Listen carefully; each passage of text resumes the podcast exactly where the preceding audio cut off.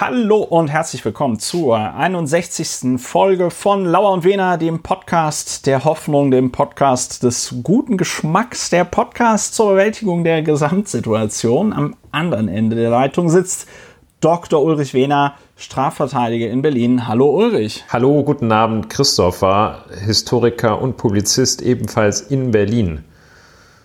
Ja, meistens habe ich sogar noch einen äh, Nachnamen, den nennen wir aber nicht. Leute, die den Podcast Lauer und Wena häufiger hören, können sich vielleicht denken, ob er Lauer ist oder Wena. Ulrich, ich, wie du siehst, ich habe mich ein bisschen vorbereitet ja. auf die Begrüßung, auf die Begrüßung des ähm, der Hörerinnen und Hörer. Ja, das lief ganz gut, nur dass ich den Nachnamen vergessen habe oder es versäumt habe, deinen Nachnamen. Ich schneide den vielleicht einfach noch. Ich schneide Schneid den einfach rein. rein. Ich ja. werde einfach deine Stimme imitieren und dann klingt das überhaupt nicht komisch. Äh, Ulrich, wir leben in der Woche 30.000 der Corona-Pandemie. Bei dir alles Bingo Bongo? Ja, gesundheitlich und mental alles gut. Die Wirtschaft springt wieder an. Die Aktienkurse beschreiben ein sehr steiles V.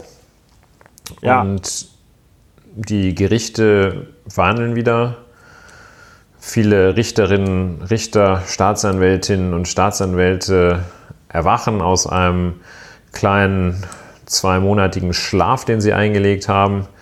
Und hätte, hätte jetzt Koma gesagt. Vielfach meinen können, dass sie sagen, hey, das ist doch ganz toll, dann kann ich endlich mal diese angefressenen Verfahren bearbeiten, nehme ich mir doch mal so zwei, drei Kisten Akten, so macht man das in der Justiz, Kisten Akten mit nach Hause, bearbeite die, aber nein, nein, es war also sozusagen, man hat aufgehört und fängt jetzt exakt da an, wo man aufgehört hat. Zwischendurch ist manchmal gar ja. nichts passiert. Sehr interessant, sehr interessant, sehr interessant. Ähm, ja, ich habe ja, ja. Ich mir auch tatsächlich überlegt, ob man, ähm, ob man das Jahr 2020 nicht einfach wiederholen sollte. Ja. Es ist ein bisschen, es ist, es ist natürlich ein bisschen schwierig, weil man natürlich nicht alles am 1.1.2020 wieder auf den 1.1.2020 stellen kann. Aber dann würde man nicht im, in der zweiten Fassung, würde man, würde man das ohne Corona machen oder ist dann auch im März wieder Corona-Zeit? Äh, Ulrich, du darfst, du darfst, wenn du es von alleine nicht weißt, darfst du äh, den Telefonjoker benutzen. Nein, ich überlege, ob man um das dann wirklich. Einer, um dich mit einer Person deines Vertrauens zu beraten. Nein, es wäre ja dann so, äh, dass man das dann so gestaltet, dass äh, man äh, zum Beispiel sagt, okay, also wir wiederholen das vielleicht auch noch ein drittes Mal, wenn es wirklich gar nicht klappt, dann machen wir das doch mal so, dass wir euch super Schlaubergern, die dann da im, im, zweiten, Ende des zweiten, Anfang des dritten Monats auf die Straße gegangen sind und gesagt haben, das stimmt gar nicht. Äh, Prävention war völlig, äh, völlig für einen Eimer, ist doch nichts passiert. Dann äh, zeigt ja. man denen mal, vielleicht auch nur so in bestimmten Gebieten, äh, zeigt man denen mal, was passiert. Also bei 2020.2 zeigt man denen mal, was passiert, wenn man gar nichts macht. Ja, das äh, wäre schon fast die Überleitung zum ja. äh, ersten Thema. Aber äh, bevor wir zum ersten Thema kommen, lieber Ulrich, willst du noch ganz kurz erklären, was wir in diesem Podcast eigentlich machen? Wir versuchen ja ein niederschwelliges Angebot zu sein für die Menschen, wie es so schön heißt.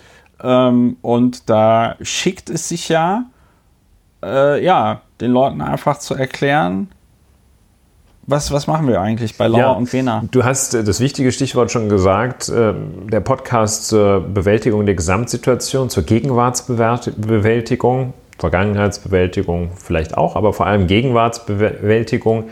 Da, wo es weh tut, da gehen wir hin. Wir äh, machen die Reihenfolge äh, nicht erst aufregen und dann denken, sondern äh, hinschauen, analysieren, Fakten checken und dann aufregen. Und äh, das machen wir mit der diskursiven Methode, indem wir uns äh, die Gedanken zum Teil gemeinsam machen und äh, dabei die, Gedanken, die Gedanken sich verfertigen lassen. Also von der Verfertigung des Gedankens beim Sprechen, das ist die Methode dieses Podcasts. Und wir möchten auch ein bisschen das Konjunkturpaket sein. Ja, das Konjunkturpaket für die gute Laune. Aktuell Oder? möchten wir das Konjunkturpaket für die gute Laune sein, ja, für die Laune-Regulierung. Das Konjunkturpaket der guten Laune, jetzt habe ich es. Ja. Ich finde ja noch, äh, wie sagst du das immer? Der po Verfertigung des Gedankens beim Sprechen. Nee, du hast eine schönere Formulierung.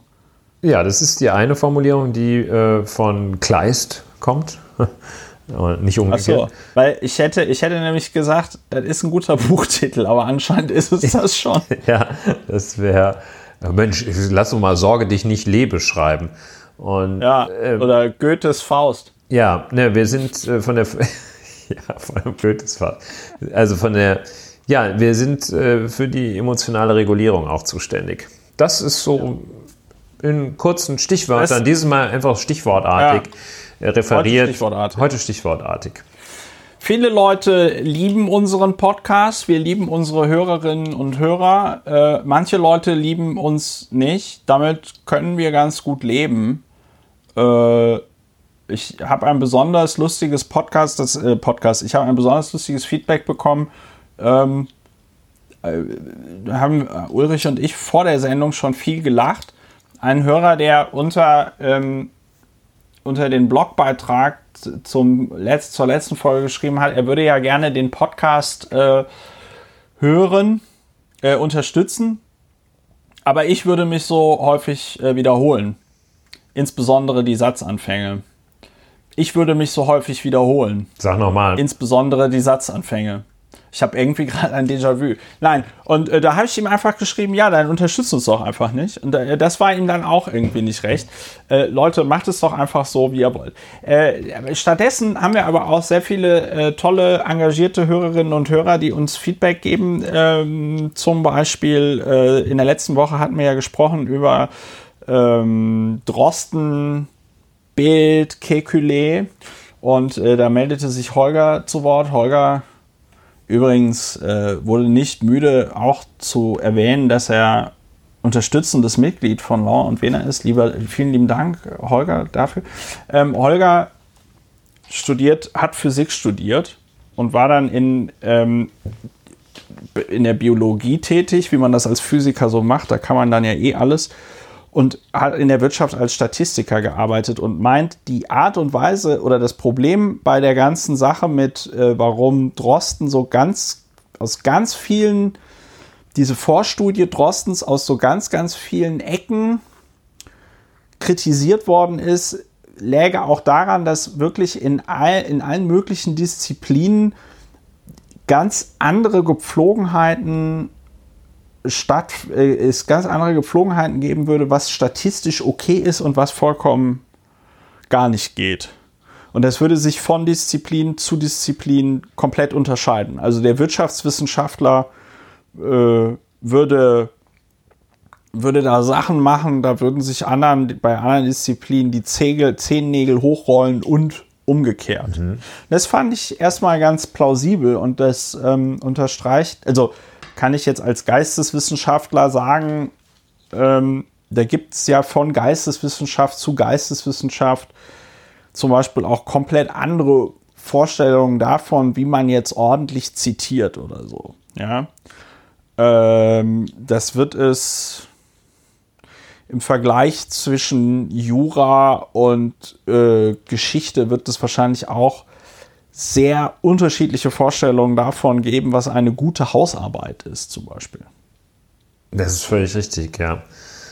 So, und äh, das fand ich nochmal ein sehr wichtiges äh, äh Feedback und nochmal, und, und, und Holger wies auch darauf hin, äh, dass Kekulé und Drostens Reaktion auf Kekulé, dass man nochmal daran erinnern muss, dass das erste Fouljahr von Kekulé kam, ne? mit seinem komischen ähm, mit seinem komischen Artikel, der ein publizistischer Artikel war, also eben kein Fachbeitrag. Im Tagesspiegel. Der aber du? natürlich, genau, im Tagesspiegel und der aber natürlich aufgeladen worden ist mit dem kann man jetzt fragen, inwieweit das gerechtfertigt ist, wissenschaftlichen Akumen von, von Kekulé. Ne? Also Kekulé hätte den Artikel im Tagesspiegel ja nicht schreiben dürfen, wenn er nicht Professor für äh, Virologie, beziehungsweise, was ist er? Ist er für Virologie oder Epidemiologie? Der ist mehr Wern's, Epidemiologie. Äh, wir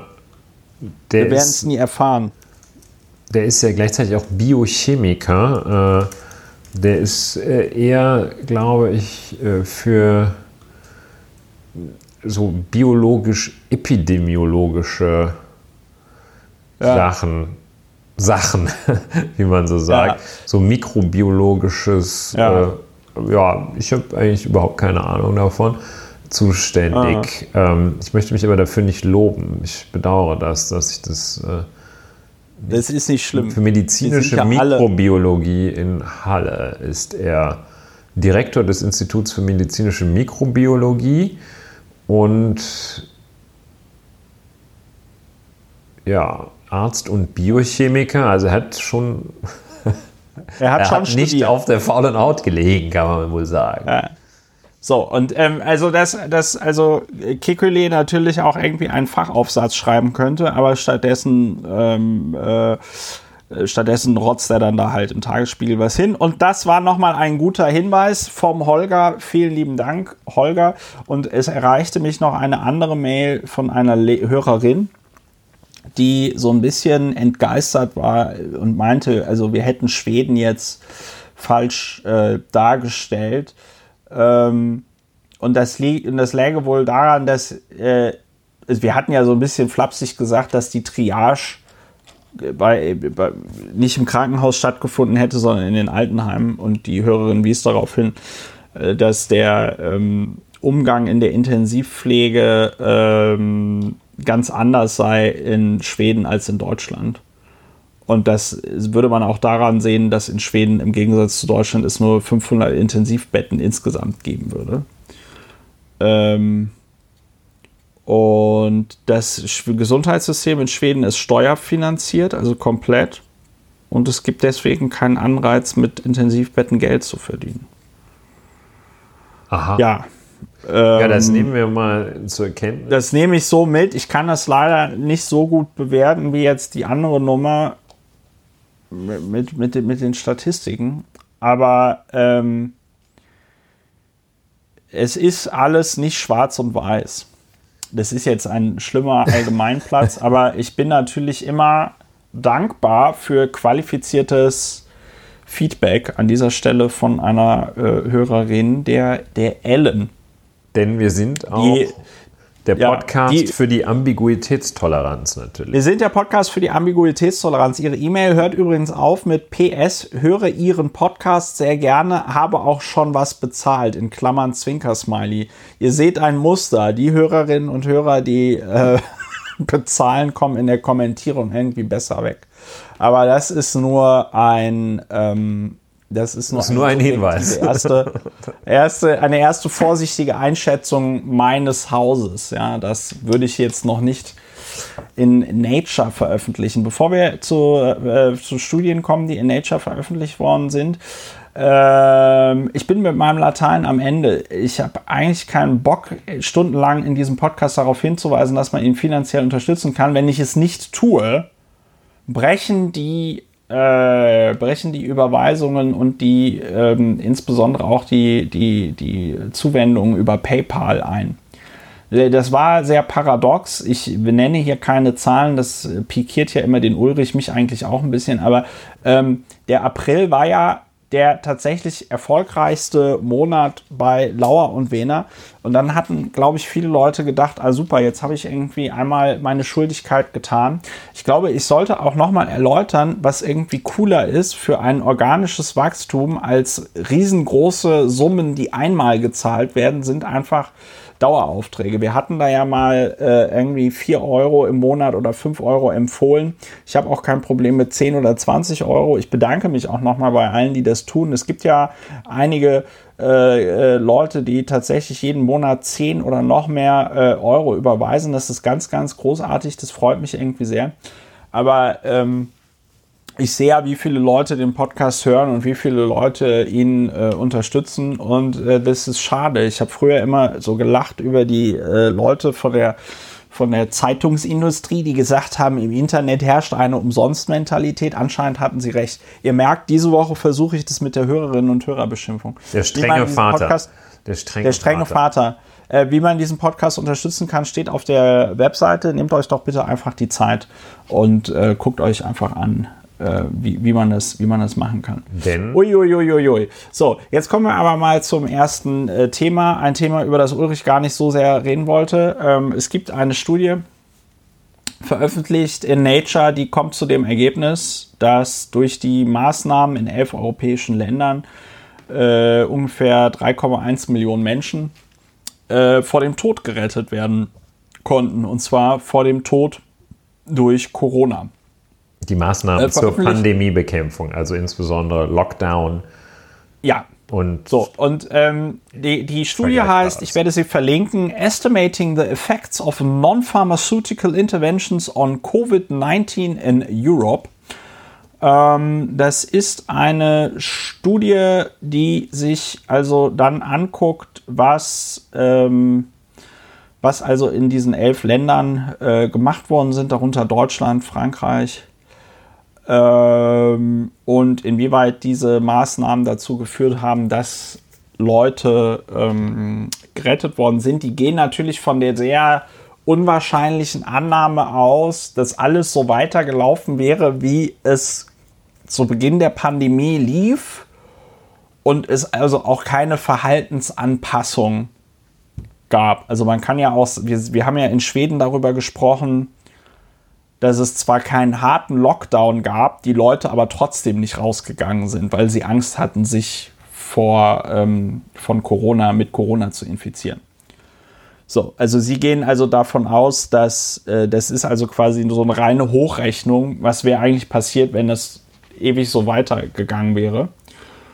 Und ähm, ich finde es aber trotzdem interessant, wollte einfach darauf hinweisen, ähm, und finde es auch irgendwie gut und wichtig, dass man sich mal damit auseinandersetzt. Das Problem ist, dass man natürlich nicht die kompletten Realitätsverweigerer von der Ach, es ist doch nur eine schlimme Grippe-Fraktion oder äh, Corona kommt von 5G-Strahlung, äh, die kriegt man mit so einer Studie natürlich auch nicht überzeugt.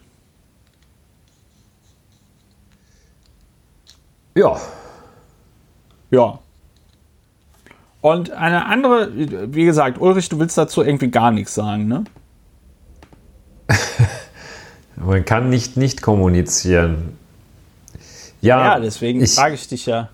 Es hängt ein wenig damit zusammen, dass ich die über die Studie gelesen habe, von der Studie nichts, aber die Studie selber nicht gelesen habe. Ich sehe, dass sie noch äh, in, der, in der Preview veröffentlicht ist.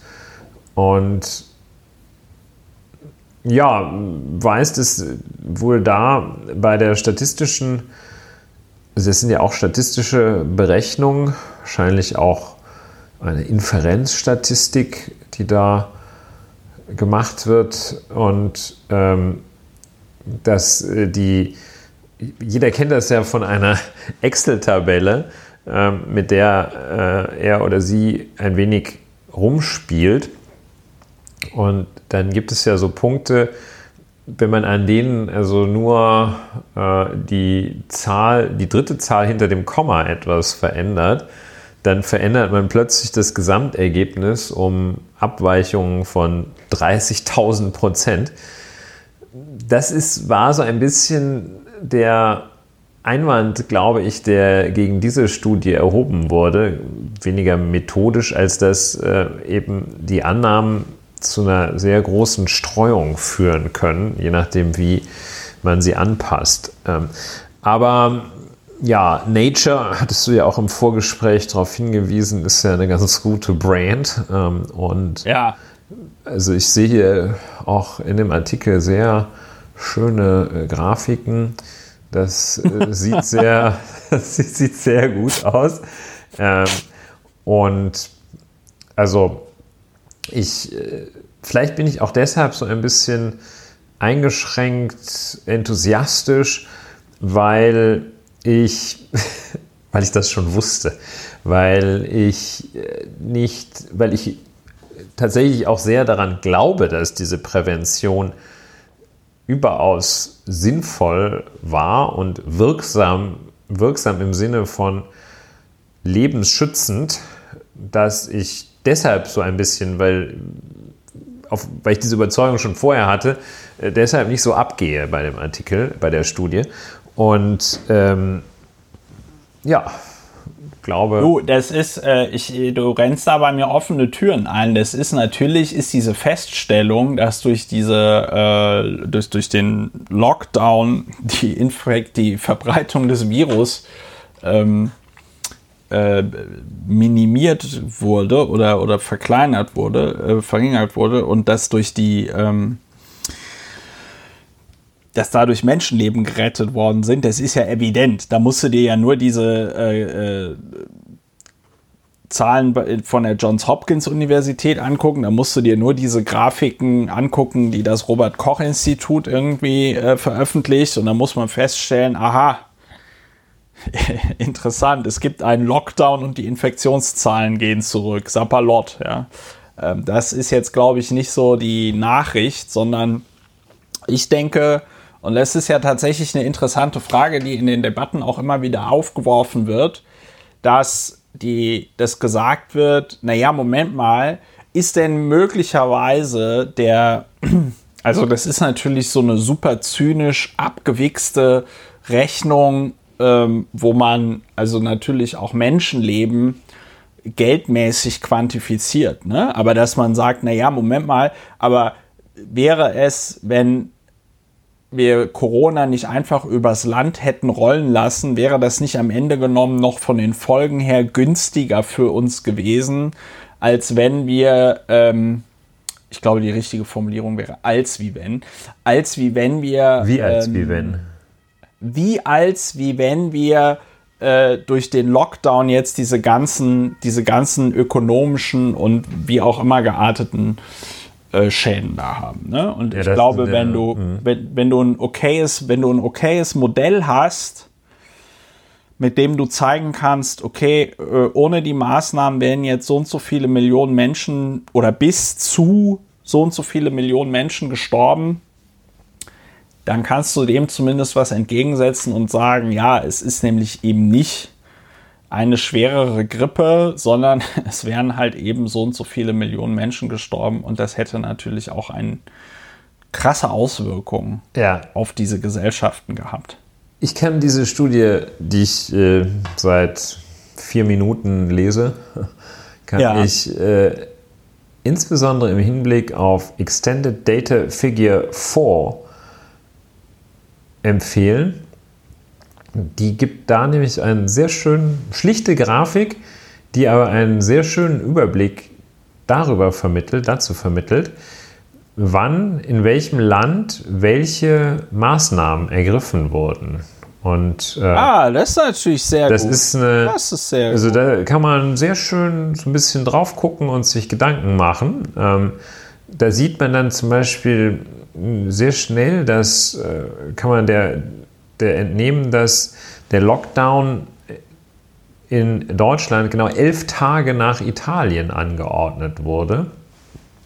Dass ansonsten Deutschland bei vielen Maßnahmen relativ zeitig dabei war, andererseits bei anderen Maßnahmen ziemlich spät dabei war. Also zum Beispiel ähm, acht Tage später, als Frankreich äh, öffentliche Veranstaltungen untersagt hat ähm, und ja, dass die Schweiz also schon, dass die Schweiz zum Beispiel 18 Tage, bevor das in Spanien unternommen wurde, äh, Fall, Einzelfall-Isolationen angeordnet hat. Und äh, ja, das ist sehr interessant. Kann man so länger drauf gucken und bei nachdenken. Ja. Also ich glaube, alleine dafür scheint sich dann ja schon diese Studie zu lohnen, ja, weil ich, ich als Historiker. Großer Anhänger als, der Studie. Als Historiker kann ich natürlich immer sagen, das ist immer ein großes Unglück, wenn Leute denken, naja, das müsste man ja nicht, das muss man ja nicht aufschreiben, wen interessiert das schon. Ne?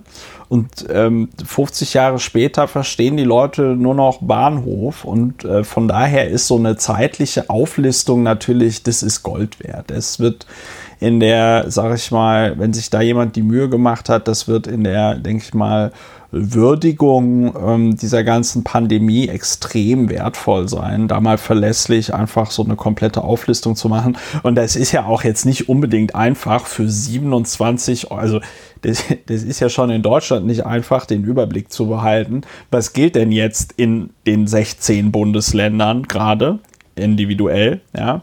Und ähm, das dann auch noch für 27 europäische Staaten zu machen, die teilweise wahrscheinlich auch noch sowas wie den deutschen Föderalismus haben.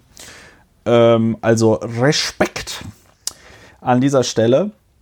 Und ähm, ich wollte es einfach nur erwähnen. Ich fand es interessant. Ich werde die Studien und die Berichterstattung dazu im Blogbeitrag zu diesem, zu dieser Episode unseres schönen Podcasts ja, verlinken. Da kann man auch, wenn man äh, mal wieder so eine Originalstudie sieht, auch das ganz hübsch, kann man sich nochmal angucken im Nachgang zu unserem Podcast, zum Podcast von der vorangegangenen Woche, den, die, ähm, die, den, die Angabe zum Status dieses Papers.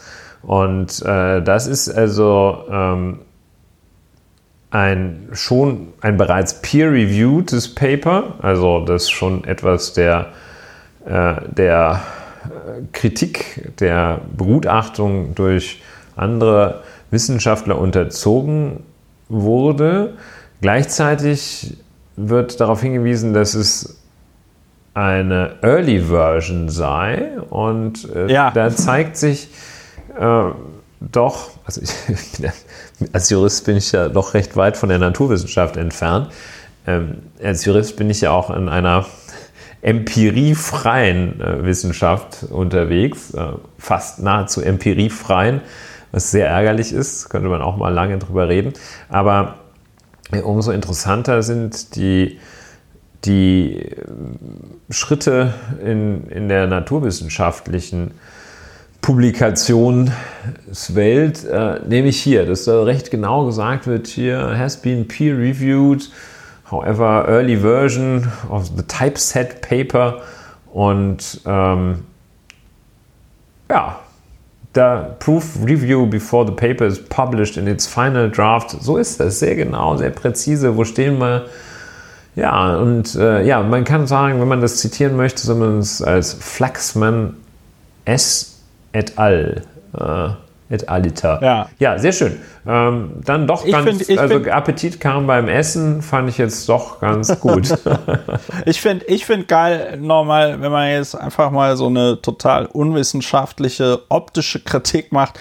Ich finde geil, dass ähm, in dieser PDF so ein Wasserzeichen auf jeder Seite ist. Accelerated Article Preview. Und ganz ehrlich, ich finde, alleine dadurch kommt man sich schon beim Lesen mindestens 50% cooler vor, weil man halt das Accelerated Article Preview liest. Und ich finde, Accelerated, das strahlt dann sowas. Ne? Also, das ist dann. Helmpflicht. Man liest nicht einfach ja. mal, man, ja, man liest, genau, man liest nicht einfach irgendeinen Artikel, sondern man liest den Accelerated Artikel. Und ähm, das ist gut. Äh, ein anderer Artikel, den man natürlich mit, äh, eine andere Studie, die man natürlich mit Vorsicht genießen muss, weil sie von Wirtschaftswissenschaftlern kommt. ähm, aber die sind in, ganz interessant vorgegangen und ich bringe das natürlich auch vor allem Dingen deswegen, weil dort etwas bestätigt wird, was ich ja schon vor Monaten gesagt äh, habe. Ähm, es geht um eine, es geht um eine Studie eine Metastudie, die sich damit auseinander, nee, nicht Metastudie in dem Sinne, dass sie Studien miteinander verglichen hat, sie hat andere Sachen miteinander verglichen, aber die Studie Maskenpflicht und ihre Wirkung auf die Corona-Pandemie, was die Welt von Jena lernen kann, äh, geht es darum, dass die äh, dass die Wissenschaftler sich angeguckt haben, Jena war relativ früh dran mit einer Maskenpflicht und zwar wenn mich nicht alles täuscht, wirklich komplett. Also du durftest nur noch mit Maske vor die Tür gehen. Ähm, es könnte aber auch sein, dass die Maskenpflicht nur im ÖPNV eingeführt wurde und, im, ähm, und in Supermärkten und so. Äh, als man das gemacht hat, äh, nämlich am 6. April, wurde Jena glaube ich, kann man so sagen, ausgelacht in Deutschland. Das war, da war man sich irgendwie einig, das ist total übertrieben, was sie da machen. Ne? So. Ähm, die anderen, die, die Maskenpflicht überall in Deutschland wurde so, zumindest in Studien, äh, laut dieser Studie, so drei Wochen später am 27. April eingeführt. Und ähm, die Studie geht jetzt so vor, dass sie quasi ähm, sich Städte raussucht, die quasi von der Einwohnerzahl her ein Zwilling zu Jena sein könnten. Ja? Und dann gucken die sich also an, wann haben die die Maskenpflicht eingeführt und wie haben sich die Corona-Infektionen dann dort entwickelt.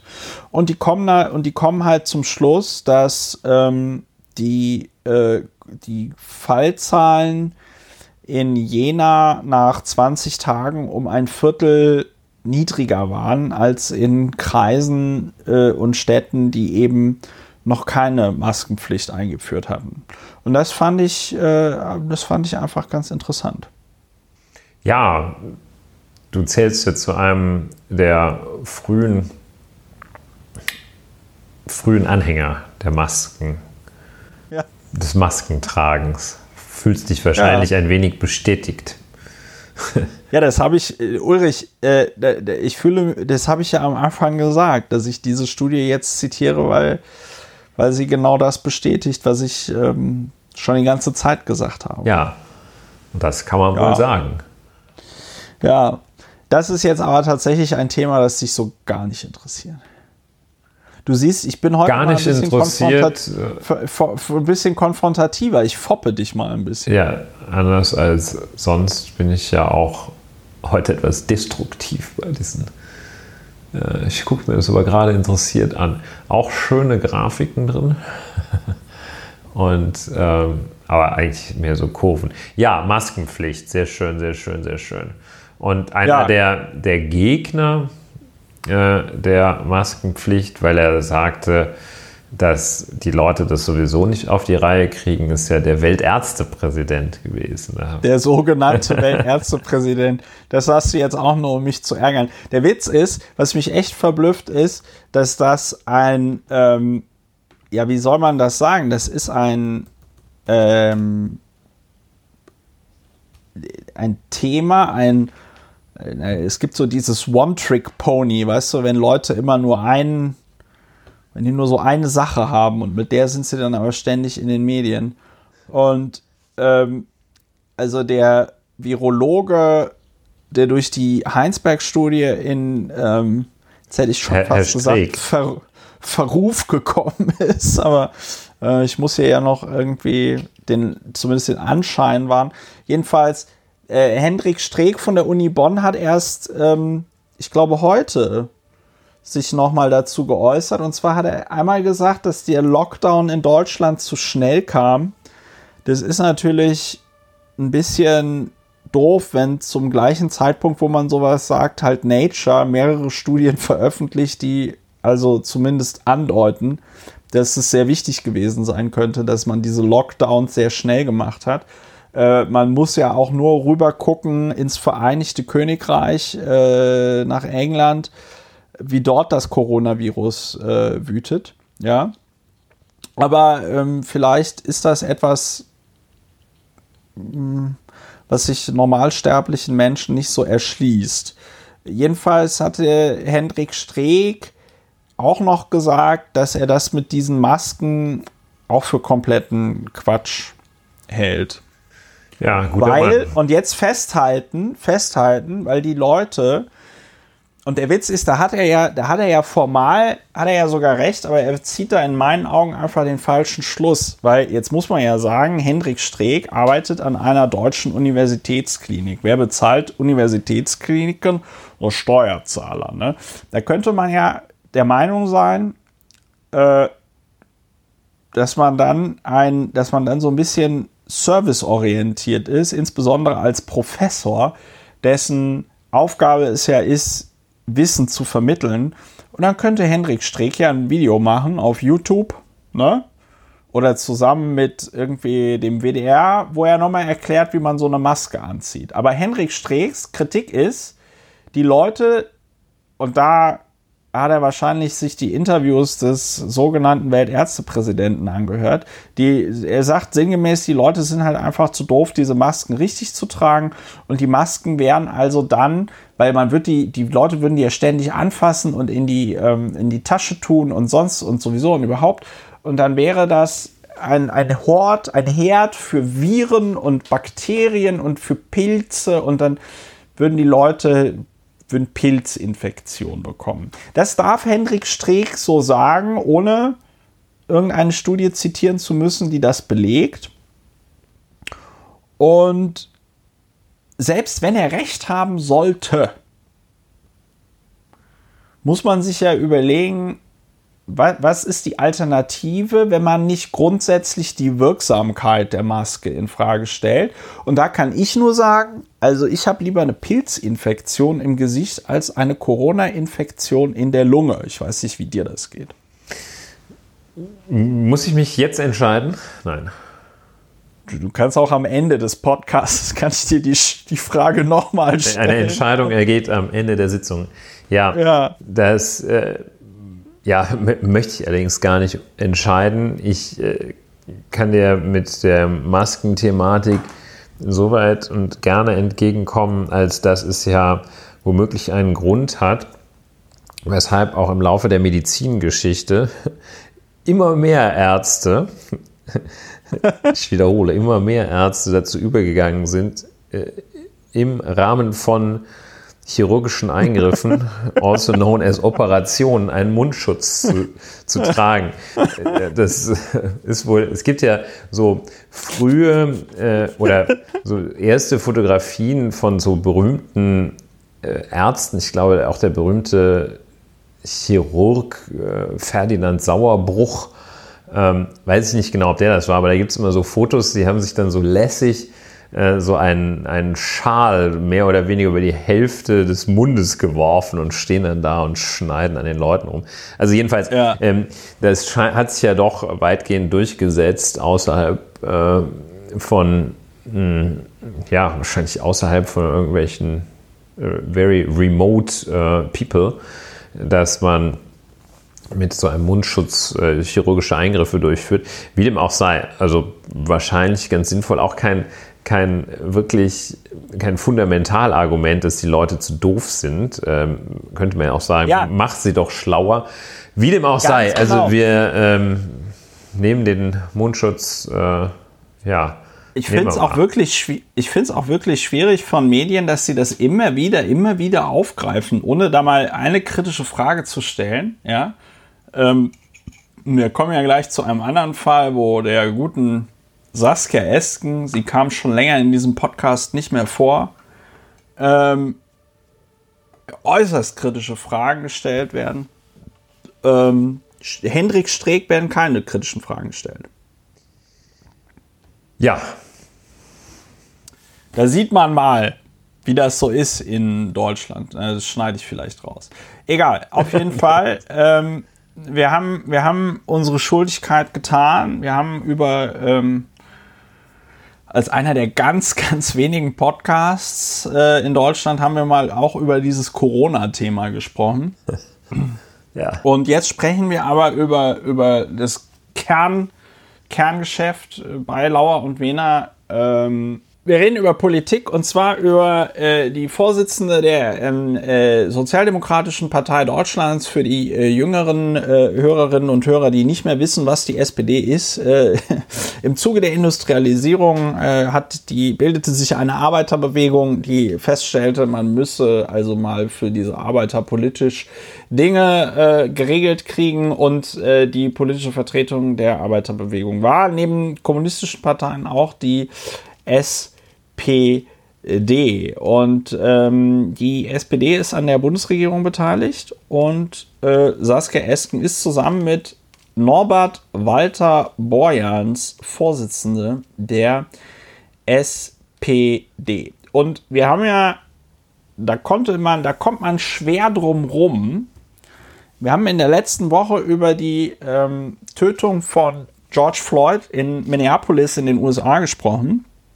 Und im Zuge dessen gab es und gibt es in vielen Ländern auf der Welt, aber auch in Deutschland, eine Diskussion über Rassismus in der Gesellschaft.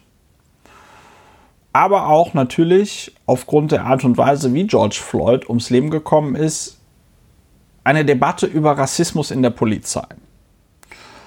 Und wenn man mal die Lager beschreiben möchte, ich sagte vorhin, es gibt nicht nur Schwarz und Weiß. In dieser Debatte scheint es leider, leider ja. nur Schwarz-Weiß zu geben.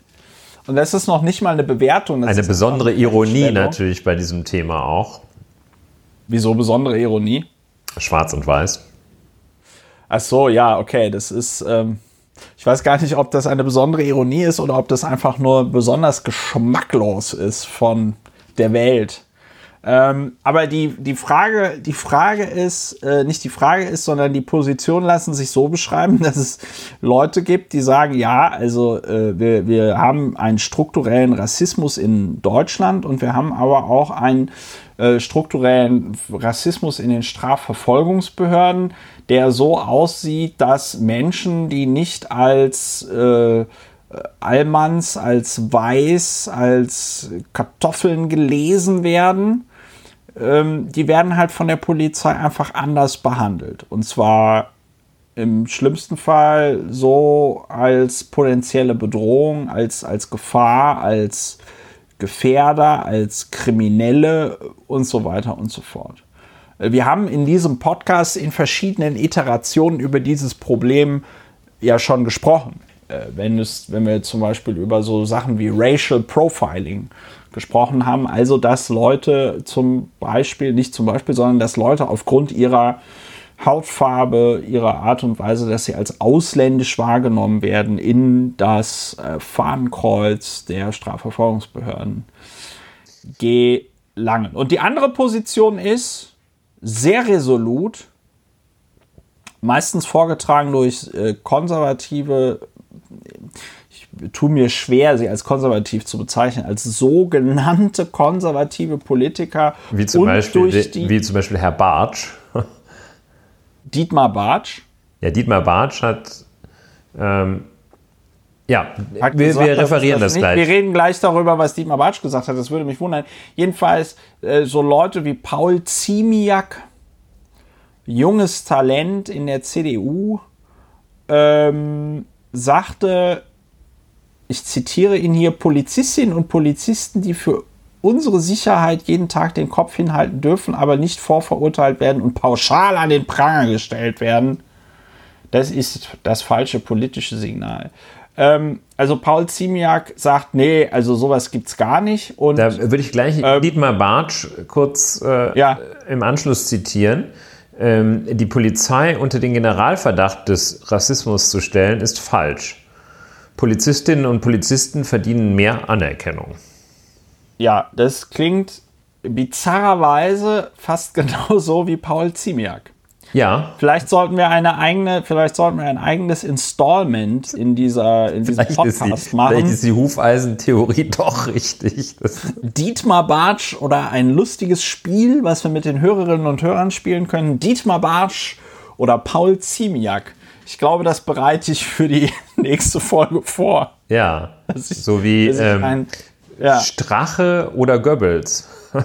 Ja, oder Gab es ja äh, auch. Landol Ja, oder Landolf Ladig oder äh, Björn Höcke. Björndolf Ladig. Höckler. Ja, aber wir noch äh, mal, äh, fokussieren so, wir mal kurz, genau. würde ich vorschlagen, auch auf die Äußerung von genau. Frau Warum Essen? reden wir eigentlich ja. darüber? Die so, Vorsitzende, die eben erwähnte Vorsitzende der SPD hat also in einem Interview mit der Funke Mediengruppe ist, wenn ich Interview sage, ist das auch mal Apropismus oder ist das einfach nur schlecht ausgesprochenes Englisch? Also es ist jedenfalls schlecht ausgesprochenes Englisch, ja. Äh, mal Apropismus, weiß ich nicht, ob das schon bei, bei falscher, falscher Phonetik äh, greift. Ich glaube, es ist eher, äh, es ist eher, wenn du, wenn du die, den Begriff falsch verwendest. Also wenn du das zum ja, Beispiel ist ja schon klar, Autobahn, ist, ja. also Interstate hältst. Oder sie hat in einem Interstate gesagt, das wäre wahrscheinlich ein Malapropismus. Ja. Ja, gut, also sehr schön. In diesem, Vielleicht nicht der wichtigste diesem, Teil gerade. In diesem, in diesem Interstate sagte sie also, dass, ähm, ich zitiere jetzt hier Tagesschau, weil wir leider trotz wirklich fast zehn Minuten Googeln nicht das Originalinterview gefunden haben. Esken hatte eine unabhängige Aufarbeitung von Rassismus bei der Polizei gefordert. Den Zeitungen der Funke Mediengruppe sagte sie, es dürfe nicht der Eindruck entstehen, der polizeiliche Korpsgeist spiele eine größere Rolle als die Rechte von Bürgerinnen und Bürgern. Für Rassisten und Rechtsextremisten dürfe es in der Polizei keinen Platz geben. Auch in Deutschland gäbe es latenten Rassismus in den Reihen der Sicherheitskräfte und das geht noch weiter. Tagesschau.de hat es hier abgekürzt. Du hattest bei Zeit.de noch genau. den, das Ende des Satzes gefunden. Also äh, Zeit.de zitiert wörtlich und sagt, auch in Deutschland gibt es, also demnach hat Frau Esken gesagt, auch in Deutschland gibt es latenten Rassismus in den Reihen der Sicherheitskräfte. Und dann geht es weiter, die durch Maßnahmen der inneren Führung erkannt und bekämpft werden müssen. So Frau Esken. Dazu sollte man, dazu sollte man für, für die Leute, die das nicht kennen, und jetzt begebe ich mich ein bisschen auf Glatteis, weil ich glaube, weder du noch ich waren bei der äh, deutschen Bundeswehr. Sie, sie sagt weiter, äh, laut, ja. laut Zeit, die große Mehrheit der Polizeibediensteten stehe solchen Tendenzen aber sehr kritisch gegenüber und leide unter dem potenziellen, potenziellen Vertrauensverlust, der sich daraus ergebe. Ja. Hm. Äh, ja. Es, die, okay. Wir können, glaube ich, an dieser Stelle schon ein Zwischenfazit machen.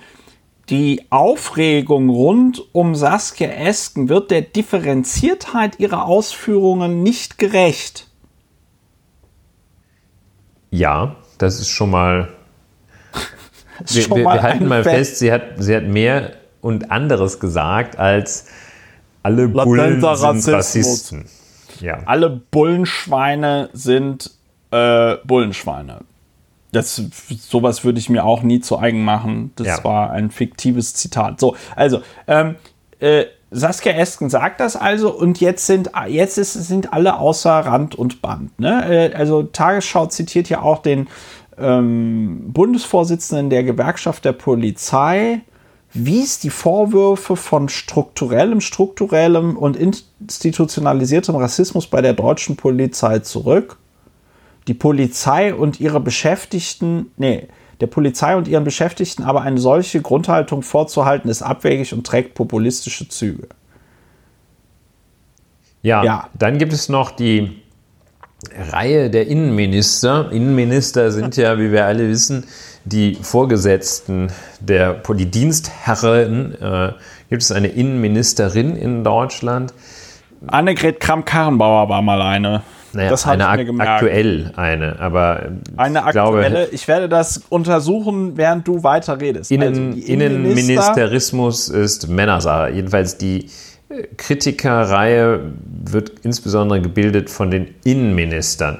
Und äh, Innenminister als Dienstherren äh, der jeweiligen Länderpolizei, äh, der Dienstherr der, der Ermittlungsbehörden des Bundes, Horst Seehofer, die alle haben also aufgeschrien, ob dieser Äußerung von Frau Esken und äh, vor allem die auch und nicht zuletzt die SPD-Innenminister attackieren die SPD-Chefin. Ähm, und äh, Woran man wieder, Klammer auf, sieht, was für eine tolle kollegiale Stimmung in dieser Partei herrscht. und das könnte möglicherweise auch etwas damit zusammenhängen, dass äh, diese Kollegialität etwas damit, die hat etwas damit zu tun, dass die SPD bei 15 Prozent vor sich hin dümpelt. Ja. Also die, genau, ähm, und der, der Vorwurf lässt sich so ein bisschen, ähm, oder die, die Kritik an Frau Esken ist ähm, immer so strukturiert, dass man ähm, zunächst ähm, das, also typisches Strukturmerkmal der Kritik an der Äußerung von Frau Esken ist, äh, dass sich alle gegen einen, Generalverdacht äh, wenden. Ja. Und gegen einen Generalverdacht und gegen den Verdacht von strukturellem oder den, den Vorwurf strukturellen Rassismus in der Polizei. Und ähm, der, das zweite Leitmotiv in der Kritik an Frau Eskens Äußerung ist, dass es hier in Deutschland anders sei als in den Vereinigten Staaten. Das sind so die, das sind die zwei Kritikpunkte und Frau äh, Esken wird äh, so hart angegangen für ihre Äußerung. Und äh, sie diskreditiere mit dieser Äußerung die Arbeit von tausenden rechtschaffenden Beamtinnen und Beamten, hat Innensenator Andreas Geisel dem Spiegel gesagt. Und Was hat er dem gesagt nochmal? Wer der Polizei latenten Rassismus vorwirft, diskreditiert die Arbeit von tausenden rechtschaffenen Beamtinnen oh. und Beamten, sagte Berlins. Mal ja, musst du mal. Aber mal mit Andreas Geisel reden, das geht so mal intervenieren. Und, da muss ich intervenieren. und zwar nicht minimalinvasiv. Und ja. die, also eben, selbst äh, solche Leute wie äh, Berlins Innensenator ähm, gehen da voll rein.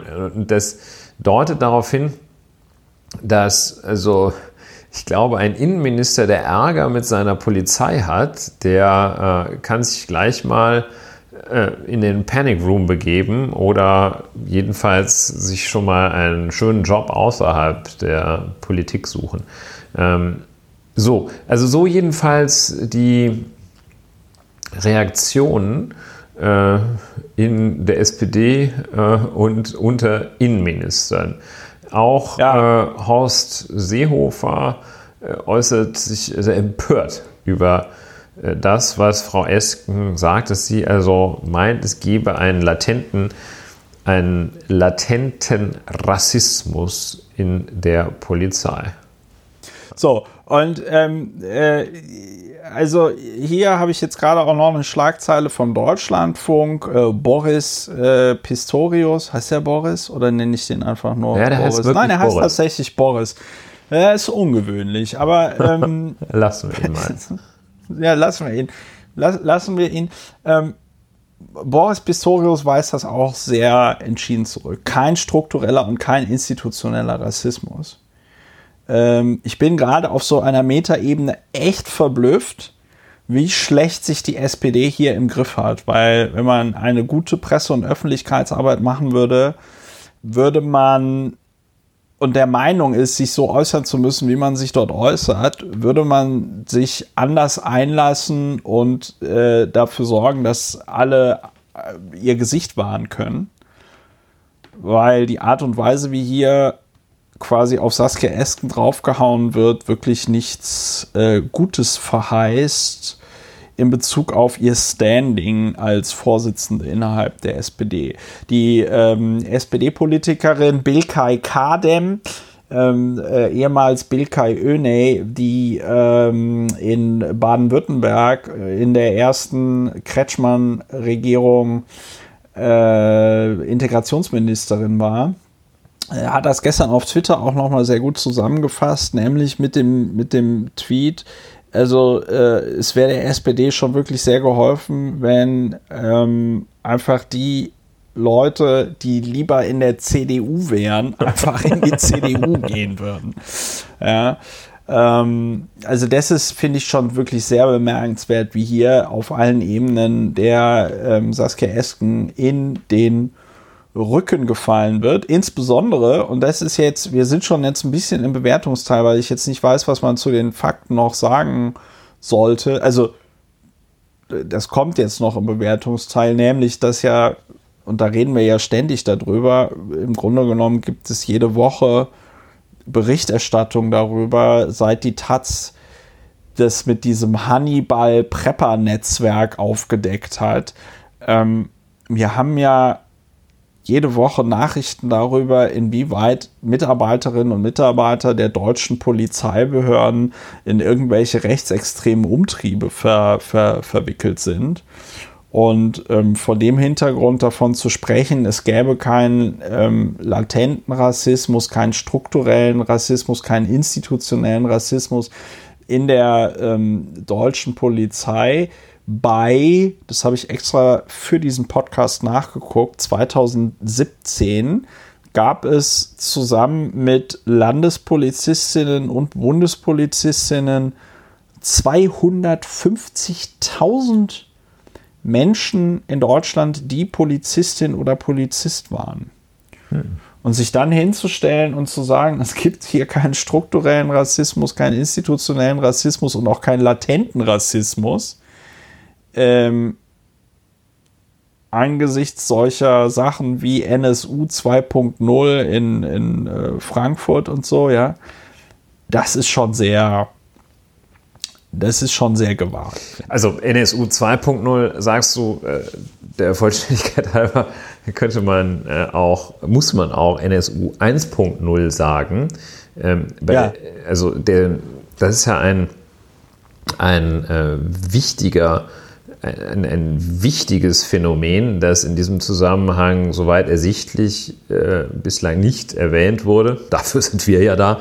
Aber ähm, dass äh, gerade da, wenn man sich erinnert, die Ermittlungen äh, auch und insbesondere deshalb so lange gedauert haben und so lange in die völlig falsche Richtung gelaufen ja, sind, weil die äh, Polizei, die Ermittlungsbehörden äh, seinerzeit sprachen diese äh, auch latent nicht rassistischen ähm, Menschen von Dönermorden ähm, und ja, äh, super super unrassistische weil äh, die Ermittlungen ähm, einfach mit der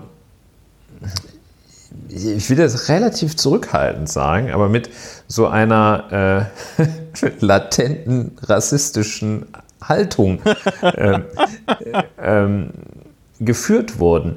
Und ja. ähm, auch äh, bei Rassismus ist nicht die entscheidende Frage, jedenfalls nicht die alles entscheidende Frage, ob sich jemand dazu offen bekennt, Rassist zu sein, das ist gar nicht die entscheidende Frage, ähm, weil das ist nochmal ein, ein Sonderfall. Der sich offen bekennende Rassist, ähm, um den geht es ja hier gar nicht, sondern ähm, es geht um den auch um denjenigen, der sich selber, der es womöglich gar nicht merkt, ähm, der nämlich, und da kommt das Wort, wenn man das einfach mal, ähm, Frau Esken hat ja gerade nicht gesagt, einen strukturellen Rassismus und alle sagen, ähm, in Gegenrede, in vermeintliche Gegenrede zu Frau Esken sagen, alle, es gibt doch gar keinen strukturellen Rassismus, hat Frau Esken ja auch nicht gesagt, sondern sie hat ja bewusst von dem latenten,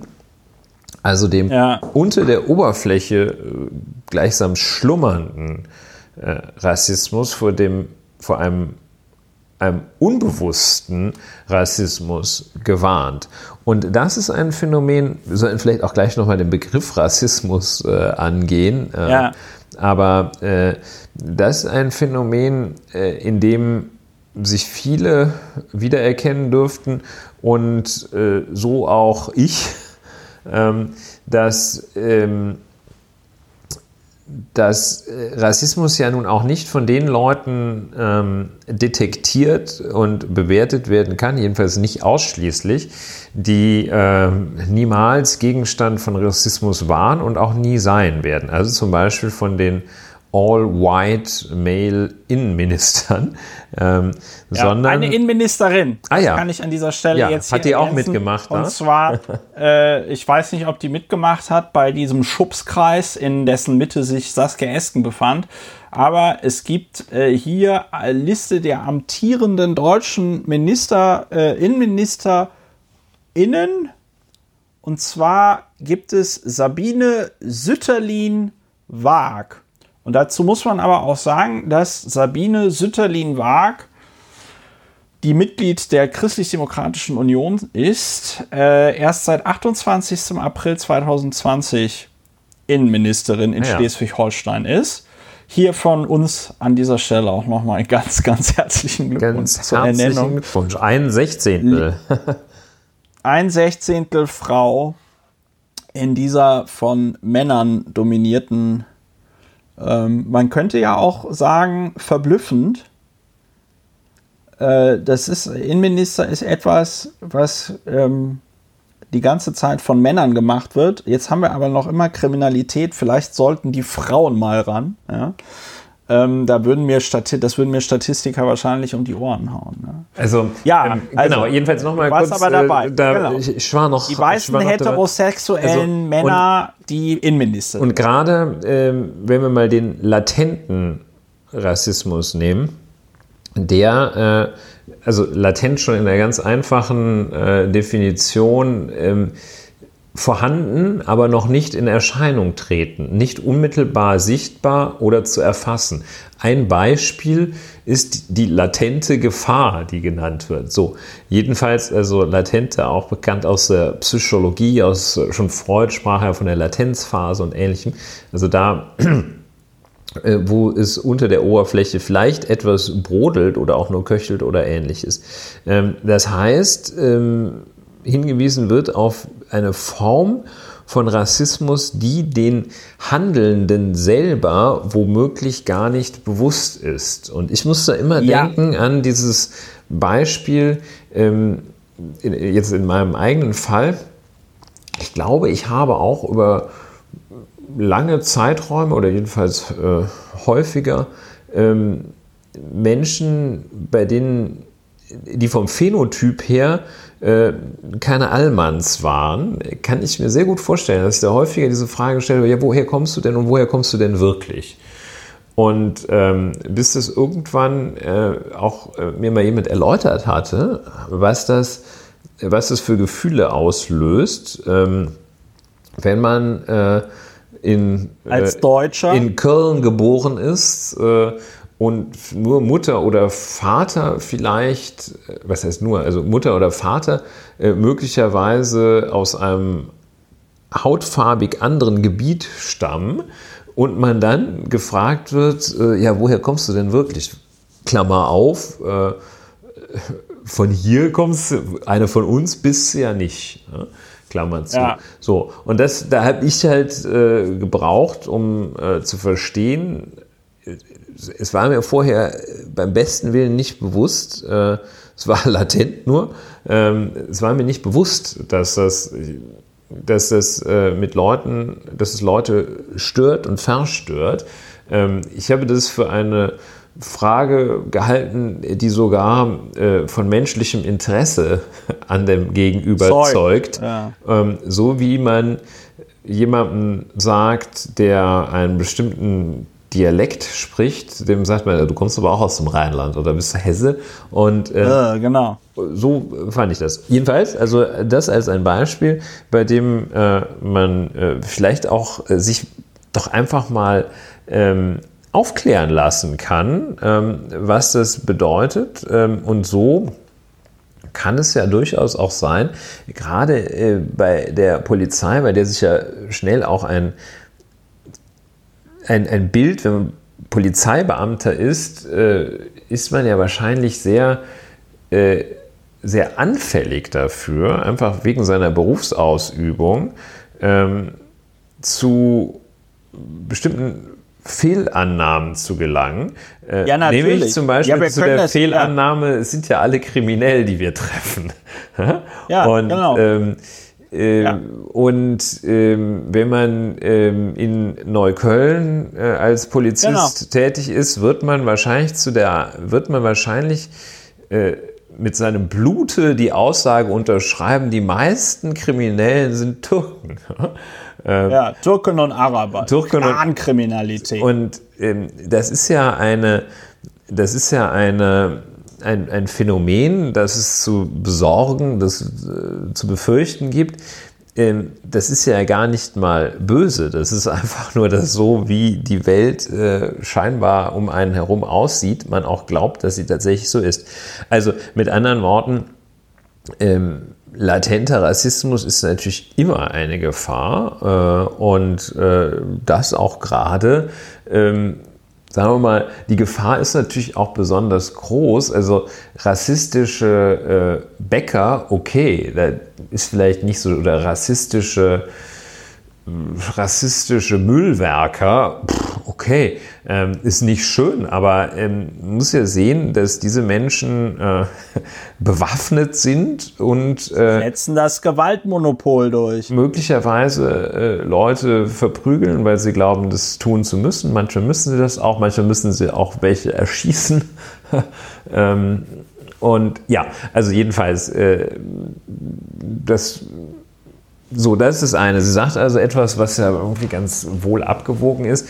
Der, Und, aber darf ich da ja. kurz einhaken, weil ich da ja mich selber vorhin irgendwie unterbrochen habe, beziehungsweise nicht weitergemacht habe.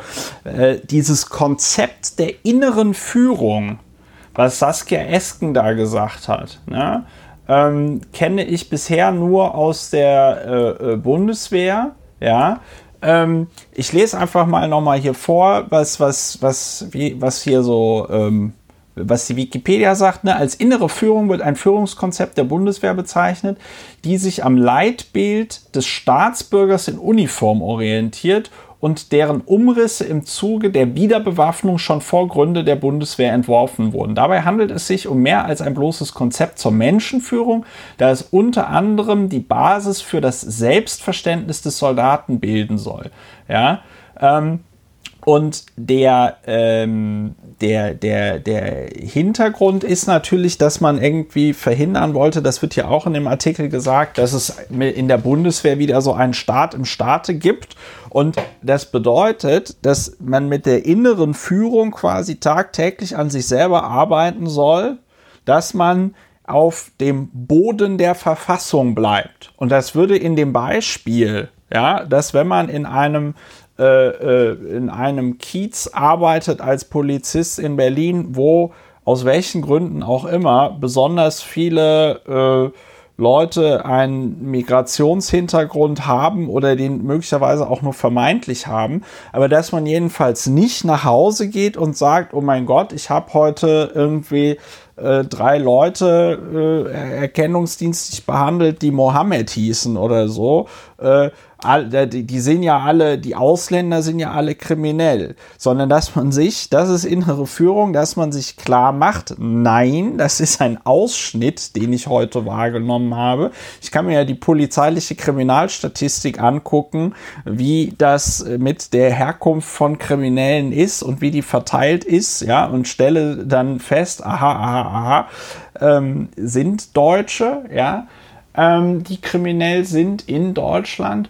Und äh, das ist besonders schade, dass dieser Aspekt, den Saskia Esken dort aufgebracht hat und den ich, den ich relativ smart finde, also zu sagen, okay, wir nehmen dieses Konzept der inneren Führung der, der Bundeswehr, ähm, übertragen das auf die Polizei, dass das äh, in dieser ganzen ja, Debatte kann man ja eigentlich nicht sagen, ne? aber dass das in dieser Affektabfuhr, die da auf ähm, Saskia Esken stattfindet, ähm, überhaupt nicht irgendeine Rolle spielt. Ja, und die, äh, wie du sagst, äh, Affektabfuhr, das Bashing, ähm, ist äh, insgesamt auch, zeichnet sich ja durch eine nicht vorhandene Originalität aus, also durch fehlende Originalität. Äh, denn es gibt soweit ersichtlich, ausschließlich äh, die schon eingangs genannten zwei Motive in mehr oder weniger Variation. Ne? Zu sagen, die haben kein strukturelles Problem und äh, Deutschland ist nicht so schlimm wie USA. Und äh, also das, der Hinweis darauf, dass es kein strukturelles Problem gäbe, der geht ja an dem Gesagten vorbei. Also es ja. wäre so, als wenn man sagen würde, nein, Frau Esken, Frau Esken kritisieren würde mit dem Argument, sind nicht alles Nazis, die Polizisten. Also es geht völlig vorbei. Es wird also zunächst äh, sozusagen äh, diese, diese alte rhetorische Technik, man äh, man führt es ad absurdum. Man sagt, sie hat etwas total Komisches gesagt und kritisiert dann das total Komische, was sie aber gar nicht gesagt hat. Das ist also das Muster hier. Und ähm, das ist auch deshalb so bezeichnend, weil ähm, nochmal rum, äh, nochmal ähm, sezierend diesen Begriff latent. Ähm, in, in der Medizin ist ja äh, das latente äh, Symptom äh, und ähm, äh, äh latent bezeichnet ja äh, in der Medizin Sachen, die noch kein Symptom haben. Also äh, latent verlaufende Erkrankungen sind die, die sind da, aber man merkt es noch nicht. Ne? Also verborgen, ja. versteckt. So. Also das führen wir uns mal kurz vor Augen. Frau Esken sagt also, wenn man es ins Deutsche, ins rein Deutsche übersetzt, sagt Frau Eskens, da gibt es einen, einen Rassismus bei euch in der Polizei, den sieht man aber nicht richtig. Und was ist das Gegenargument, um auf Frau Esken einzuprügeln? Ich sehe das nicht. Also ja, das ist halt. Das eine, ist sehr gut, das ist ein sehr eine, guter Hinweis. Das eine ähm, doch recht, ähm, ja, irgendwie weiß gar nicht, Nein, wo, wo gibt es das noch, wo jemand sagt, also ich, ich, schreie nicht, ne? dieses klassische, ich schreie nicht. ich schreie dich nicht an, du scheiß Saudo. ich, ja. ich fluche nicht, du Arsch. Und äh, ja, also das ist ein bisschen, bisschen bezeichnend. Ich habe noch äh, eine von dem, äh, von dem, äh, das war glaube ich der, der äh, baden-württembergische Innenminister, ähm, der, äh, muss ich gerade mal suchen, äh, Thomas Strobel, ähm, ja. der, den habe ich im Deutschlandfunk gehört. Und der hatte gesagt, also äh, der hat sich dann noch so ein bisschen da rausgeredet und hat dann gesagt, ähm, ja, also es sei halt so, also zum Thema Racial Profiling, es sei so, dass sie, mal müssten sie bestimmte Gruppen anders äh, äh, ein bisschen, also mal sei das so. Andere Gangart. Ein bisschen andere Gangart. Mal müssten, also es sei halt so variiert so. Mal müssten bestimmte Gruppen ein bisschen enger kontrolliert werden. Also mal müssten zum Beispiel Frauen ein bisschen enger betrachtet werden. Und da hätte ich gefragt, ja, in, in, in, also in welcher äh, was sind das für Ermittlungsmaßnahmen, außer im Bereich der Prostitution wahrscheinlich, bei denen äh, die Polizei sich ganz speziell Frauen herausgreift? Ich kenne nur äh, solche Ermittlungsmaßnahmen, bei denen sich, äh, also so, so, die Straßenpolizei, die Schutzpolizei, ähm, ja. also die greift sich ja nicht speziell Frauen raus, die greift sich ja auch nicht speziell irgendwie besonders gut gekleidete raus, weil sie davon, weil die im Verdacht stehen, besonders raffinierte Wirtschaftsstraftäter zu sein. Ähm, ja. Es ist doch immer, es ist doch immer das Gleiche. Da fährt irgendwie so einer ähm, äh, ja, der ist ein bisschen dunkelhäutig und naja, gut, also wie dem auch ja, sei. Also das ähm, ist, äh, nein, es ist, es ist also deswegen, äh, also es ist deswegen so absurd, was da zum Thema äh, struktureller Rassismus gesagt wird, beziehungsweise dass es ihn angeblich nicht geben würde in Deutschland. Ähm, äh, also jeder, der irgendwie ein, eine Person mit Migrationshintergrund kennt, muss die ja einfach nur mal fragen, äh, wie oft man dann von der Polizei angehalten wird, ja, ja. und eben befragt wird. Also das war, ich war mal äh, bei diesem dieser Aurel Merz, das ist ja ein äh, wie, wie, sagt man jetzt, äh, ist eine Person of Color und der ähm, äh, hat dann also anscheinend einen, also nicht anscheinend, sondern er hat dann irgendwie einen, einen schwarzen Vater und dann ähm, sind, ist er da irgendwo in Süddeutschland aufgewachsen und der Vater spricht halt da den, den örtlichen, weiß ich nicht, bayerischen oder baden-württembergischen Dialekt, ja. Und dann wird er halt angehalten von der Polizei und in dem Moment, in dem der so spricht wie die, lassen die den wieder in Ruhe. Aber er wird trotzdem die ganze Zeit angehalten, weil er halt eben äh, äh, äh schwarz ist. So. Ja.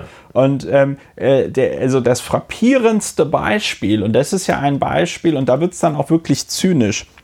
Das frappierendste Beispiel, was mir in Erinnerung geblieben ist für, sag ich mal, einen strukturellen Rassismus bei der Polizei im Zusammenhang mit dem NSU, ist ja diese, äh, diese Ermittlung zur Tatwaffe, äh, die deswegen hätte erfolgsversprechend sein können, weil für diese Cesca, die vom NSU verwendet worden ist, gab es irgendwie äußerst wenige ähm, äh, Hersteller für Munition. Ja?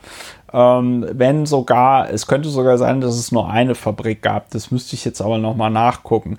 Jedenfalls haben die, ist die Polizei in NRW dann hingegangen zu diesem Munitionsfabrikanten, zu der Firma und hat gesagt, ja, gebt uns doch mal bitte eine Liste aller türkischstämmigen Menschen aus Deutschland, die bei euch in den letzten, weiß ich nicht, Monaten, Jahren Munition für eine Cesca gekauft mhm. haben. Und das ist ja der, und das ist ja der komplette, das ist im Grunde genommen, ähm, wenn man das als Foto festhalten könnte, müsste das als Foto äh, für den Brockhaus-Beitrag struktureller Rassismus äh, äh kommen. Ja, oder ich zumindest latenter Rassismus. Ja, ich habe hier in der, ich habe hier nochmal, äh, Wikipedia ist bei sowas ja äußerst gut. Ne? Als institutionellen Rassismus, auch struktureller Rassismus, werden Rassismen bezeichnet, die von Institutionen der Gesellschaft, von ihren Gesetzen, Normen und ihrer internen Logik ausgehen, unabhängig davon, inwiefern Akteure innerhalb der Institutionen absichtsvoll handeln oder nicht. Es kann als der, ein Gegensatz zum personellen Rassismus verstanden werden, der sich beispielsweise im alltäglichen Rassismus, im Rechtsextremismus von Vorurteilen und Gewalt ausdrückt.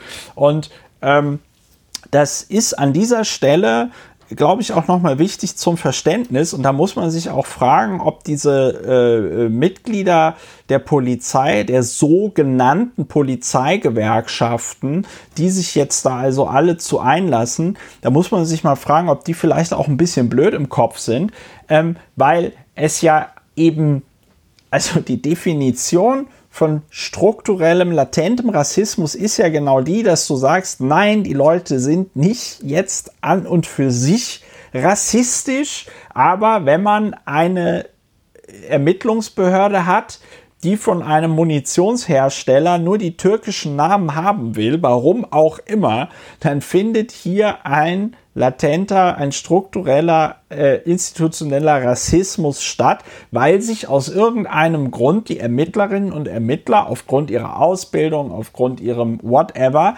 im Leben nicht vorstellen konnten, damals anscheinend, dass eine Gruppe von Nazis mordend durch Deutschland zieht. So. Und that is that.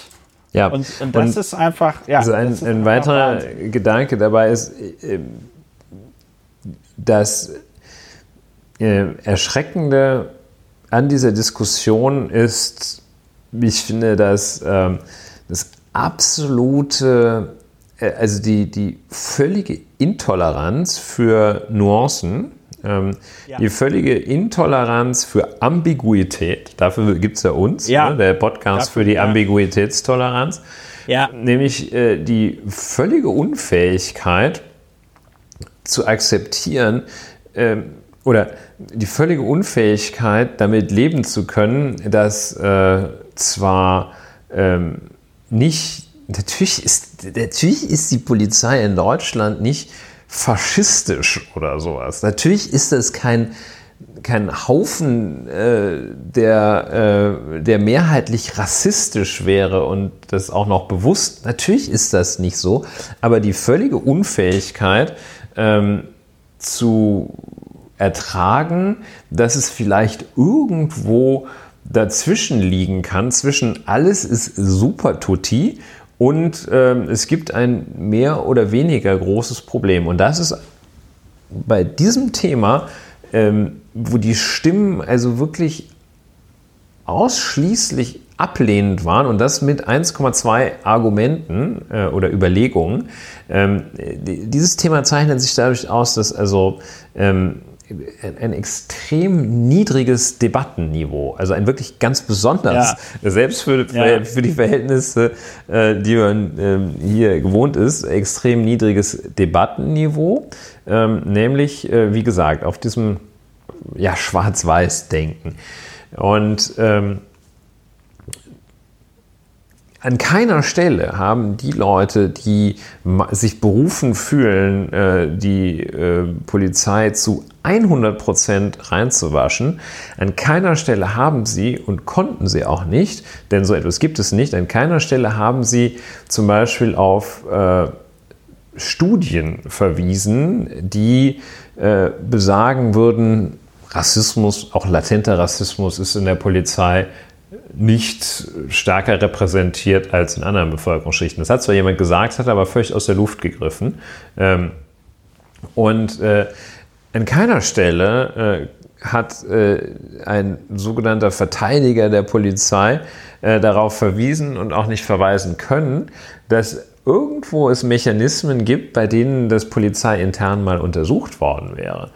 Was es gibt, ja. ist äh, von dem, ich glaube in Bochum ist der Professor Singelstein, ähm, der betreibt so ein großes Projekt zu Polizeigewalt, äh, ein Forschungsprojekt. Ähm, ja, sollte man sich mal etwas genauer ansehen.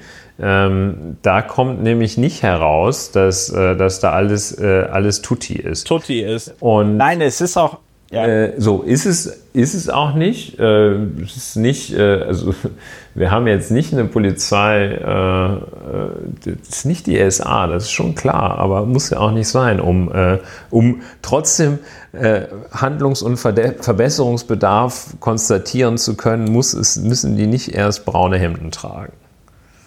Ja, und das ist, und das ist halt, und was ich halt so bemerkenswert daran finde, ist diesen, diesen ähm, diese, also wirklich, das schreit einen ja an, diese Kluft zwischen, ähm, zwischen Machtfülle und, und, und, und Rechte, die die Polizei hat. Wie gesagt, das ist ja eine zivilisatorische Leistung wenn wir als Gesellschaft erstmal sagen, ja Moment, also dass wir alle untereinander Probleme mit Gewalt regeln, finden wir doof. Gewalt an sich ist erstmal verboten und wir übertragen die Ausübung der Gewalt, das, wir übertragen das Monopol, Gewalt ausüben zu dürfen, an die Polizei. Das ist ja erstmal eine Leistung. Und dann sollte es eigentlich selbstverständlich sein, dass mit diesem Recht, mit diesem Recht im Zweifelsfall eben auch zur Waffe greifen zu dürfen und auf jemanden schießen zu dürfen und in Konsequenz auch jemanden töten zu dürfen. Ja? Ähm, dass mit diesem Recht ein paar Verpflichtungen kommen, nämlich, dass es kritische Fragen aus der Gesellschaft gibt. Und dieses komplette Abwürgen von kritischen Fragen steht in einem solchen Widerspruch zu eben dem, was die Polizei machen darf und auch in einem kompletten Widerspruch zu dem, was sich ansonsten jede, jede Berufsgruppe in Deutschland einzeln oder persönlich anhören muss. Und zwar den ganzen Tag. Also ich als ehemaliger Politiker könnte jetzt äh, ein, könnte noch zwei Stunden darüber reden, was sich Politiker den ganzen Tag anhören müssen. Du als Anwalt und gerade insbesondere als Strafverteidiger könntest wahrscheinlich auch stundenlang darüber reden, was du dir anhören musst, weil du den, weil du die Traute besitzt, Menschen, die beschuldigt werden, eine Straftat begangen zu haben, weil du denen dabei hilfst, nicht ins Gefängnis zu kommen. Ja? Jede Kassiererin in einem Supermarkt in Deutschland darf sich den ganzen Tag irgendwie anhören, wie scheiße sie ist. Ja? Ähm, äh, äh, in jeder Branche, ja, ich habe da auf Twitter gab es da einen guten Thread, mal gucken, ob ich den nochmal finde und verlinken kann. Aber da wies auch jemand darauf hin, als es diesen ganz, ganz schlimmen, sag ich mal, erweiterten Suizid gab, dieses, ähm, dieses German Wings Piloten, ja, ähm, hat man danach Lehren gezogen, wie man die, äh, äh, wie man, wie man das mit den Piloten im Cockpit anders regelt. Nämlich, da, gab, da wurde eine Zwei-Personen-Pflicht eingeführt. Zu keinem Zeitpunkt darf nur eine Person im Cockpit sein, während dieses Flugzeug, während ein Flugzeug fliegt. So, Bums. Und da haben sich auch nicht die Piloten hingestellt und gesagt, oh, wir werden jetzt hier unter einen Generalverdacht gestellt, sondern die werden wahrscheinlich alle gesagt haben, ja, okay, stimmt, müssen wir drüber reden. Ja, diese ganzen Hygieneregeln in der Medizin, die sich über die Jahrzehnte und Jahrhunderte entwickelt haben. Entschuldigung, aber wenn da, je, wenn da jedes Mal irgendein Arzt die Augen rollen würde und sagen würde, oh mein Gott, jetzt soll ich mir die Hände waschen, ja, stehe ich jetzt hier unter Generalverdacht, meine Hände könnten dreckig sein, meine Güte, ja, so. Also das ist das, das ist das, was mich so ähm, frappiert, ist jetzt leider kein Malapropismus, ähm, dass es wirklich jede Berufsgruppe in Deutschland kriegt permanent, tagtäglich Sprüche gedrückt. Äh, es werden Witze drüber gemacht, ja. Und die Polizei und insbesondere Vertreterinnen und Vertreter der Polizei, der sogenannten Polizeigewerkschaften, stellen sich halt an wie Schneeflöckchen in der Mikrowelle. Und was ich psychologisch total interessant finde, ist, dass sie sich überhaupt angespr angesprochen fühlen. Dass sie sich überhaupt angesprochen fühlen. Wenn ich, wenn ich zu dir sagen würde, Ulrich, äh, latenter Rassismus bei Strafverteidigern, Denn, würdest du ja nicht sagen, ich, dass ich dich unter Generalverdacht nehme. Ja, ähm, also dieser Mechanismus, der war schon ein paar Tage vorher aufgefallen bei dem berühmten, wir werden wahrscheinlich nochmal separat drüber sprechen, bei dem äh, berühmten Berliner Antidiskriminierungsgesetz, ja. äh, in dem es so eine, dass eine äh, latente, eine, eine Beweiserleichterung äh, für ähm, die den Umgang mit äh, Diskriminierungsvorwürfen äh, verschafft. Also man muss sie einigermaßen glaubhaft darlegen, dass man äh, von Behörden äh, in Berlin diskriminiert worden ist. Und dann trifft die Behörde wiederum, nicht zuletzt die Polizeibehörde, trifft eine gesteigerte Verpflichtung, sich dazu zu äußern und äh, für Entkräftung zu sorgen. Beweislastumkehr wäre, wenn man sagt, ich behaupte was und der andere muss dann das Gegenteil beweisen. Ähm, aber, also was ist geschehen äh, da? Ähm, die Polizei hat sich weitgehend ungefragt und ohne dass jemand mit dem Finger gerade auf die Polizei gezeigt hätte, hat gesagt, ähm, dann äh, können wir quasi unseren Job nicht mehr machen. ja, ähm, wahrscheinlich die Polizeigewerkschaften, oder? Ja, äh, aber nicht nur die Polizeigewerkschaften, sondern die Innenminister äh, von Bayern, Baden-Württemberg und äh, Brandenburg. Ähm, die haben gleich da rumgekeilt äh, und gesagt, ja, dann kann man wohl, also dann müssen wir uns das aber sehr, sehr genau überlegen, ob wir zu Großveranstaltungen nach Berlin oder zum Schutz von irgendwelchen Veranstaltungen nochmal Amtshilfe leisten und unsere guten Polizisten äh, nach Berlin ja, die kriegen Dafür, ja, die ähm, kriegen dafür Geld, ne? aber das ist nochmal ein anderes ja, das Thema. Ist noch ein anderes Thema. Aber jedenfalls äh, haben die sich, also ohne dass jemand äh, angeklagt hätte, haben die ja. sich also vehement verteidigt. Und äh, so ist es ja auch in diesem das Fall. Also dieses, dieses, Phänomen, das du hier gerade ganz genau, das du hier gerade beschrieben hast, äh, das macht sehr misstrauisch. Da sagt jemand, ey, ihr habt aufpassen, ihr habt da ein paar mit latentem ihr habt so ein bisschen latenten Rassismus und ein paar mit einem Problem. Und ähm, wenn jemand das so dermaßen von sich weiß, damit entlarvt er oder sie sich äh, dann doch selber. Also der, äh, die Grundregel heißt, dass der getroffene Hund bellt. Ne? Und ja. Äh, ähm, ich, ja gut, ich finde die, die, ist die nicht, die, nicht verallgemeinungsfähig, ja. das ist schon richtig. Ja. Aber äh, manchmal ist sie halt trotzdem richtig.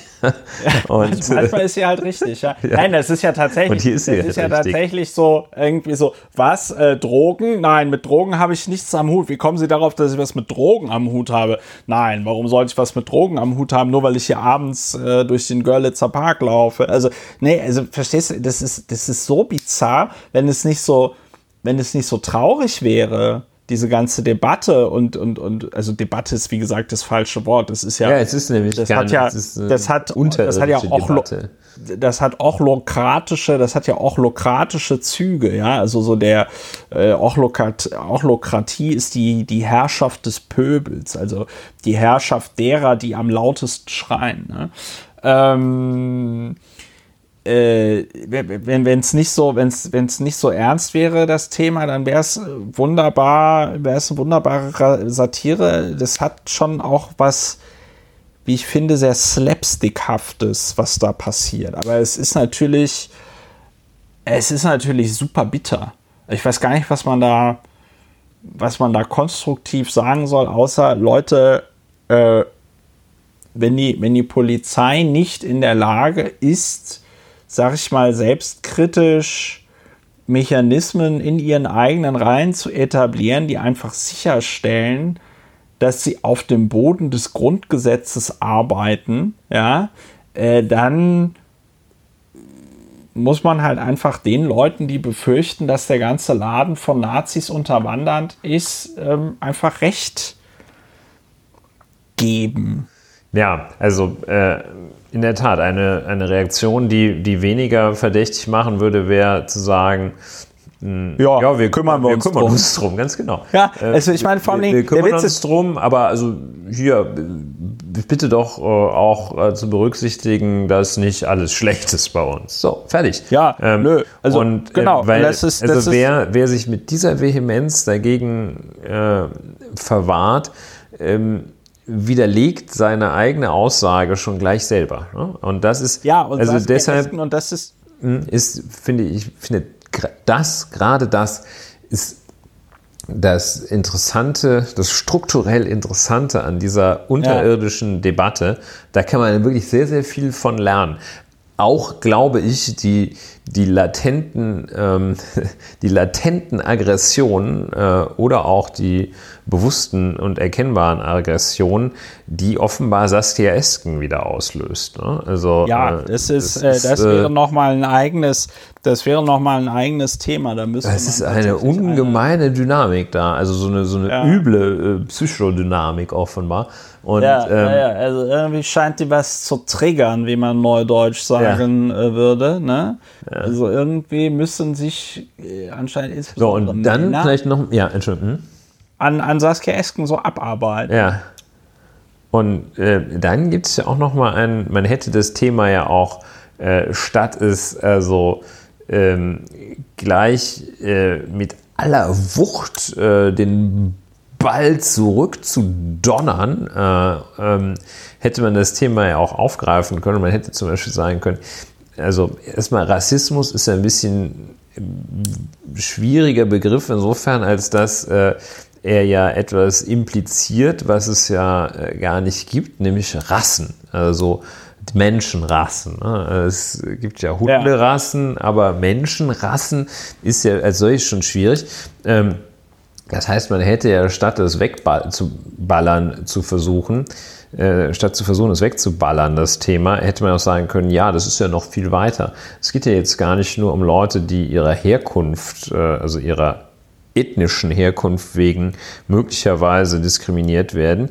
Ähm, es gibt ja auch andere Minderheiten, ähm, die es äh, in vielen Situationen äh, mit äh, Ermittlungsbehörden nicht leicht haben. Also äh, Minderheit, also ich, ich, ich, möchte nicht unbedingt als, äh, als Drag Queen oder als Transsexueller äh, auf so einer Polizeiwache landen. Und ja. Ähm, und ähm, oder als äh, irgendwie ein bisschen dover oder auch als äh, als Drogensüchtiger oder als irgendwie als Mensch, der ein bisschen komisch ist. Ähm, also jedenfalls äh, Minderheiten haben es überall. Als Abiturient. Als Abiturient ganz schlimme, also ganz schwerste äh, Diskriminierungserfahrung. Ähm, also Minderheiten haben es natürlich immer äh, schwer ja, und also da könnte, hätte man ja. das doch mal etwas erweitern können. Aber ja, nein. Was ich halt total, was ich halt total abgefahren finde, ist, und selbst wenn du komplett überzeugter Nazi wärst, äh, wäre das in meinen Augen auch die klügere Strategie gewesen, weil der Witz ist, es fragt ja keiner mehr nach wenn die ganzen Polizeigewerkschafter gesagt haben, ja, also äh, wenn Frau Esken, und man hätte es ja sogar noch so, es, ich liebe das ja, es gibt ja so Entschuldigungen, da haben wir auch schon in diesem Podcast drüber geredet, wo dann gesagt wird, ja, also äh, es war nicht meine Absicht, die Gefühle von äh, Leuten zu verletzen und sollte ich hier die Gefühle verletzt haben, dann tut mir das sehr leid, ne? Haben wir drüber gesprochen, also dass du im Grunde genommen sagst, ja, wenn ihr einfach alle zu blöd seid, dann äh, fickt euch doch bitte alle selber ins Knie. Ja? Ähm, also man hätte ja auch sagen können, ja, das ist natürlich sehr traurig, dass bei Saskia Esken der Eindruck entsteht, bei der, in der Polizei äh, könne es einen latenten Rassismus geben. Das macht uns natürlich sehr betroffen. Da müssen wir darüber reden, wie wir das Bild der Polizei nach außen äh, äh verbessern, bla bla bla, ja. Und da hättest du zu keinem Zeitpunkt in irgendeiner Form darauf äh, ähm, äh, eingehen müssen, ob und wie es strukturellen Rassismus in der Polizei gibt. Und am Ende des Tages hättest du das einfach so als, als Darstellungsproblem frame müssen, so nach dem Motto, ja, die Leute verstehen einfach nicht, dass die Polizei manchmal auch ein bisschen härter zugreifen muss. Dann müssen wir denen das auch noch mal ein bisschen erklären, warum die Polizei manchmal ein bisschen härter zugreifen ja, muss. Und aber also, wir prügeln ist, auf alle gleich ein, hätten sie so sagen Genau, wir prügeln auf alle gleich ein. Ähm, das, das ist. Das war jetzt das natürlich etwas polemisch, aber ähm, ja. Ja, nein, natürlich. Wir, natürlich polemisieren wir hier. Wir sehen das natürlich alles extrem äh, kritisch und ich finde, ganz ehrlich, nein, ich finde auch tatsächlich diese. Ähm, äh, diese Reaktionen, insbesondere der sogenannten Polizeigewerkschaften, ähm, finde ich besorgniserregend, denn das ist ja das komplette Gegenteil von äh, innerer Führung. Ja, das ist ja auch das komplette Gegenteil von ähm, Staatsbürger in Uniform.